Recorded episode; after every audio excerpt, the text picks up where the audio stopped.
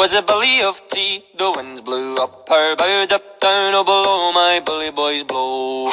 Soon may the Wellerman come to bring us sugar and tea and rum. One day when the tonguing is done, we'll take our leave and go. She'd not been two weeks from shore when down on her a right whale bore. The captain called all hands and swore he'd take that whale in